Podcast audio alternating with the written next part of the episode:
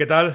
¿Cómo lo lleváis? Queridísimos pescachailes, un saludo muy grande, bienvenidos al podcast de píldoras de waterpeople.com. Todos los años es la misma historia, termina la temporada y de repente empiezas a escuchar, empiezas a leer, te empiezas a, a ver que determinadas asociaciones de pescadores se empiezan a mover de cara a las normativas de las de las diferentes comunidades autónomas de la próxima temporada.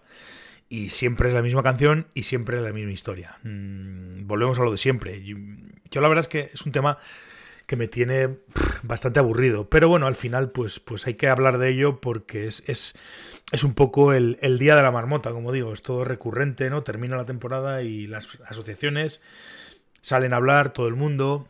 Unos que el año que viene esto va a ser un desastre porque eh, la circunstancia ha hecho que tal, y entonces luego salen los pescadores tradicionales a decir que no, que es que nadie piensa en los pescadores tradicionales, que esto es, al final siempre, como digo, y es resulta hasta aburrido ya, pero siempre es recurrentemente la misma historia. Dos días estoy leyendo eh, vía Facebook de los amigos asturianos en, ellos publican, ¿no? Al final ellos son los que tienen mucha más información y conocen de primerísima mano cómo está el tema, pero vuelve a salir a la palestra todo el tema del salmón y Asturias. Uh, claro, al final es lo de siempre. Eh, suene o no suene el río, pues, pues hay, hay quien tiene que empezar a soltar y a decir cosas para empezar a intentar influenciar en los políticos y en las nuevas normativas. Y estamos en lo de siempre. Es un año malo. Estadísticamente tenemos muy claro que el salmón en España el, que lo niegue es un necio y no tiene ni vamos, o sea, no es que no tenga, es que es que es un necio y no quiere ver lo que está pasando. Es evidente que las cosas van a menos, a menos, a menos, a menos, pero sin embargo no son capaces o, o no quieren ser capaces de dar su brazo a torcer y todo el mundo, determinadas asociaciones, determinados colectivos, determinada gente aboga por es que la pesca tradicional, no sé qué, no sé cuántos y empiezan a llorar. Siempre es la misma historia, siempre es la misma historia. Y bueno, pues, pues nos encontramos con una situación en la que, pues al final, por una cosa o por otra, por dejadez, por no. por no liarla y porque las asociaciones generalmente, o sea, las asociaciones, perdón, las administraciones por la general son bastante inmovilistas, pues seguimos con la misma historia. Como he dicho antes, es evidente que en el caso del salmón en Asturias y en menos medida en la trucha también, pero en otras comunidades, es que me estoy acordando ahora mismo de otras comunidades con circunstancias parecidas con, salmones y con truchas. Pero bueno, quiero decir que en, en, la historia es que al final siempre es lo mismo, por contentar a unos, por no terminar de dar su brazo de torcer a otros, pues estamos en esta situación.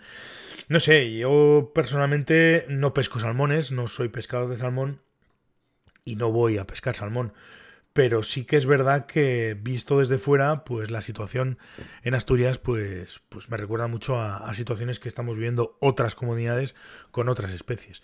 Pero bueno, pues, pues al final es lo de siempre. Y más, ojo, y vuelvo a ser pesado. Yo sé que hay gente que me dice, y lo, de hecho me lo hacen siempre, pero, pero yo, es que hay que decirlo, alguien tiene que decirlo porque están, vamos a vivir una situación muy particular en breve. Tenemos una ley de bienestar animal que hay que leerla, que hay que desgranarla y que tenemos que entenderla, porque como eso se apruebe, pues estamos jodidos, muy jodidos los pescadores. Da igual de lo que sea y da igual que cuál sea la situación. Esta discusión entre salmoneros eh, matarí, eh, que quieren matar, que no quieren matar y demás, probablemente pues, pues ya no tenga ningún sentido porque probablemente estemos cerca de que no nos dejen pescar a nadie. Y si nos dejan pescar, veremos a ver en qué circunstancias y con qué situaciones. Pero esto hay que tenerlo claro. No obstante, pues lo de siempre, seguimos a la misma historia. Los, los que quieren matar siguen queriendo matar, puro egoísmo, no hay otra, no hay otra, otra razón. Hoy en día la pesca con muerte, la única manera por la que se sostiene o la única manera por la que todavía eh, se sigue planteando es porque la gente quiere matar truchas, no quiere pescar, quiere matar truchas o peces o salmones o lo que sea. Es decir, tal y como están las cosas hoy en día, pues, pues existen eh, montones de situaciones en las que está claro que la pesca sin muerte eh, eh, colabora a que haya más peces, a que todos podamos pescar y demás, pero la gente que quiere seguir matando peces, pues, pues se enrabieta, patalea y demás, no tiene nada que ver con pescar, tiene que ver con, con matar y no hay otra historia. Y pues, pues esto es así, esto es así, va a seguir siendo así y va a ser así toda la vida. Volvemos recurrentemente, como digo, al acabar la temporada, a las historias y a los rollos de esto vamos a escuchar este invierno mucho, mucho, mucho y vamos a tener pues, pues eh, debates acaloradísimos sobre el tema. Yo creo que de una vez por todas hay que dejar claro que los pescadores con muerte básicamente lo único que quieren es matar, con lo cual pues, pues poco tienen que ver con nosotros. Desde luego conmigo poco porque yo lo, lo que procuro no hacer es matar, absolutamente nada de lo que pesco. Pero bueno, tiene, tiene connotaciones. Pero claro, luego tenemos por medio, vuelvo a repetir, a los animalistas y a sus leyes y pues, pues ahí hay una contradicción que de alguna manera un día tendremos que abordarla, porque si no, eh, se avecinan malos tiempos. Chicos, un saludo, muchísimas gracias, nos vemos mañana, hasta luego pescachailes.